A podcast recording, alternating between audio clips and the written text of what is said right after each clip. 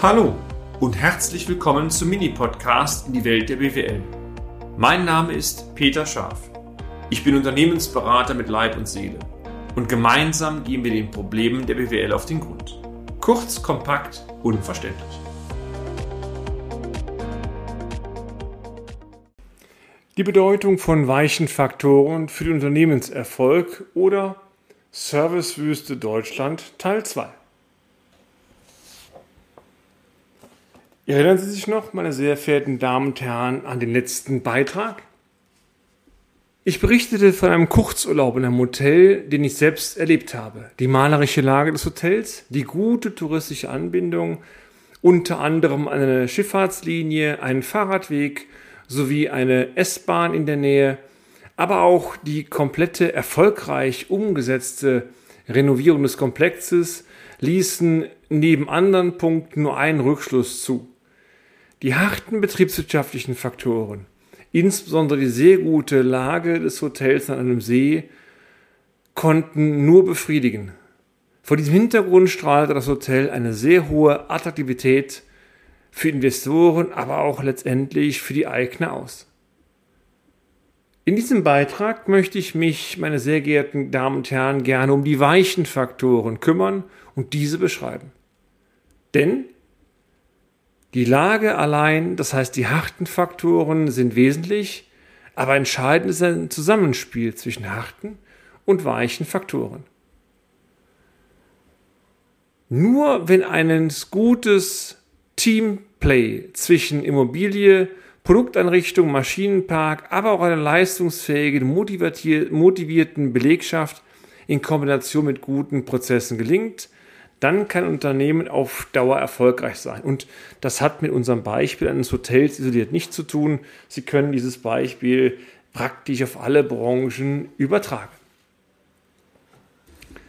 Lassen Sie mich nun einmal den Eindruck von den drei Urlaubstagen schildern und die Abläufe im Hotel in Kurzform. Den ersten Abend verbrachten wir in einem Biergarten des Hauses, der bis 22 Uhr geöffnet hatte. Es gab dort eine angenehme Auswahl an Speisen und Getränken, die per Selbstbedienung erworben und konsumiert werden konnten. In Kurzform eignete sich an diesen und den übrigen Tagen Folgendes. Die Speisen, die wir aus dem Biergarten verzehrten, waren lauwarm. Zwei Gerichte für unsere Kinder waren sogar fast kalt. Da meine Kinder aber, sie mögen das kennen, großen Hunger hatten und vom Geschmack der Speisen angetan waren, aßen sie dennoch mit Freuden das von ihnen bewünschte. Im Nachgang gab ich der Biergartenleitung eine Rückmeldung, dass die Qualität der Speisen zwar sehr gut war, also auch der Geschmack, aber die Temperatur war optimierungswürdig. Mir wurde daraufhin die Antwort erteilt, dass das nicht stimmen kann, denn wenn die Sachen kalt gewesen wären, hätten die Kinder sie ja garantiert auch nicht gegessen. Meine Bemerkung, dass diese Rückmeldung nicht als Preisnachlass zu verstehen war, sondern als Feedback, um besser zu werden, wurde schlicht mit Unverständnis ignoriert.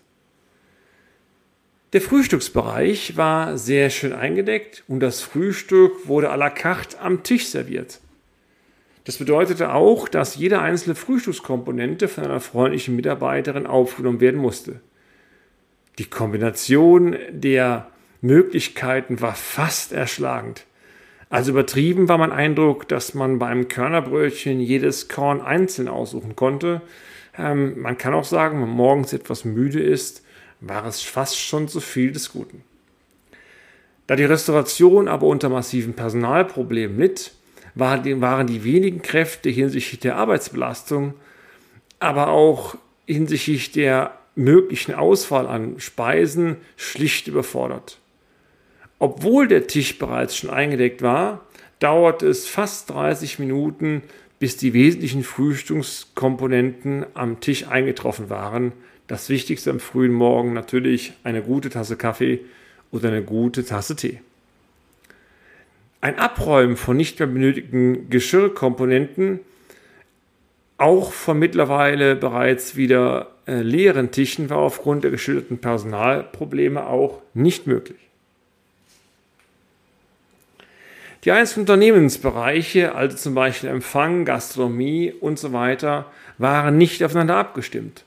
So wurde uns beispielsweise in der Rezeption mitgeteilt, dass morgens die Brötchen im Hause selbst hergestellt werden.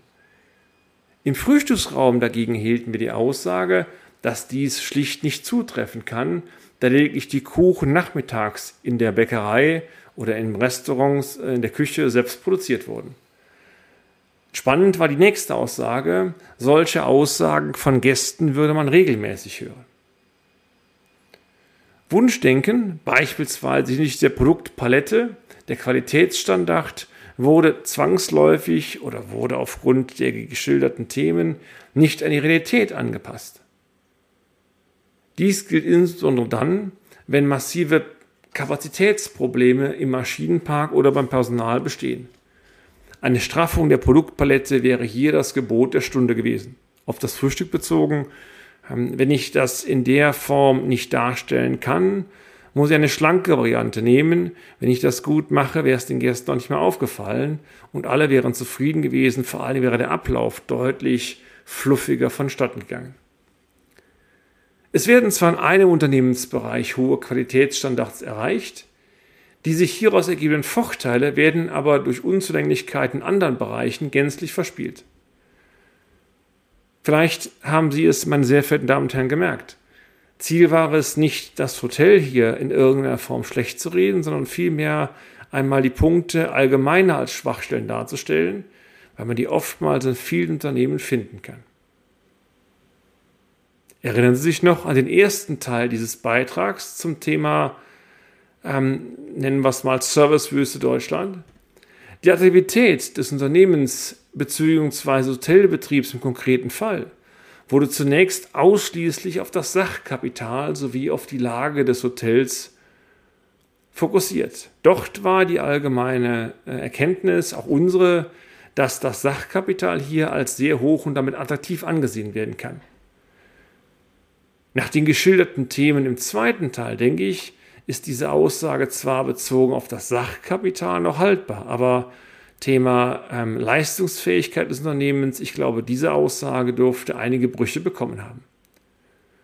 Trotz der sehr guten Voraussetzungen und der hohen Attraktivität des Unternehmens dürfte aufgrund der letztendlich unzureichenden Humankapitalflanke, nicht abgestimmte Arbeitsprozesse und so weiter ähm, die Attraktivität verneint werden. Anders ausgedrückt, was nützt es, sehr viel Geld zu investieren, wenn andere Bereiche sträflich vernachlässigt bzw. nicht konsequent der Unternehmensgröße angepasst werden? Eine hohe Serviceorientierung ist eine weitere wesentliche Erfolgskomponente, die es im konkreten Fall sicherlich, nennen wir es mal, zu optimieren gab.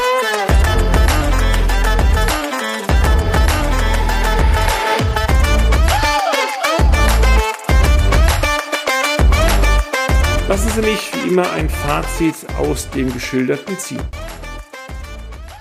Das Beispiel dürfte offenkundig gezeigt haben, dass die weichen Faktoren eine ganz entscheidende Bedeutung für den dauerhaften Unternehmenserfolg haben. Im konkreten Fall stellt sich heraus, dass das Unternehmen ursprünglich einmal von einer Hotelierfamilie betrieben wurde.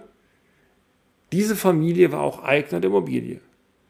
Aus Altersgründen wurde die Liegenschaft an ein Investorenkonsortium verkauft und von diesem dann aufwendig mit viel Kapital renoviert. Die Investitionen haben sich danach auf eine reine Kapitalgeberfunktion zurückgeführt. Letztendlich, und das konnte man merken, wurde das Hotel sich selbst überlassen. Woran lag es nun letztendlich? Managementprobleme sind die eigentliche Ursache. Es fehlt eine aktive Unternehmensführung, die dauerhaft das Unternehmen und die unternehmensinternen Prozesse voranbringt. Selbst wenn Sie den Standpunkt vertreten, meine sehr geehrten Damen und Herren, dass die Aufgabe, ähm, dieses Unternehmens zu führen, allein der Betreibergesellschaft obliegt, dann wäre es eigentlich auch im Interesse ähm, der Investoren gewesen, sich regelmäßig einmal zu erkundigen oder auch mal zu eruieren, wie leistungsfähig denn das amtierende Management in der Betreibergesellschaft ist. Denn wenn so ein Haus oder auch ein Unternehmen einmal runtergewirtschaftet worden ist, dann sinkt auch zwangsläufig der Wert einer Liegenschaft. Dies ist unterblieben. Es gilt einmal mehr, Der Fisch stinkt vom Kopf. Sollte nicht sehr zeitnah ein Umdenken in der Führungsebene erfolgen, dann ist es aus einer betriebswirtschaftlichen Sicht heraus nur noch eine Frage der Zeit, bis eine wirtschaftliche Schieflage eingetreten oder eintreten wird. Um wieder mal aus dem Blickwinkel eines Feuerwehrmanns zu sprechen, vorbeugender Brandschutz, meine Damen und Herren, wäre jetzt die richtige Maßnahme. So bleibt nur die Hoffnung, dass es nicht zum Vollbrand kommt. Aber die Hoffnung, die stirbt bekanntermaßen zuletzt. Ein Nachtrag? Ein ausführliches Feedback haben wir bei Abreise auch einer sehr freundlichen Mitarbeiterin am Empfang gegeben. Sie sagte wörtlich, die Probleme sind mir bekannt und ich habe sie auch öfters der Geschäftsführung ermittelt. Ich stimme Ihnen zu, aber auf mich hört hier ja keiner. Welch ein Hilfeschrei. Und damit sind wir auch schon am Ende des heutigen Podcasts. Haben wir Ihr Interesse geweckt? Fein. Dann besuchen Sie uns doch einmal auf unserer Homepage unter www.scharf-office.de und schalten Sie auch beim nächsten Mal wieder ein auf eine kleine Reise in die Welt der BWL. Ihr Peter Scharf.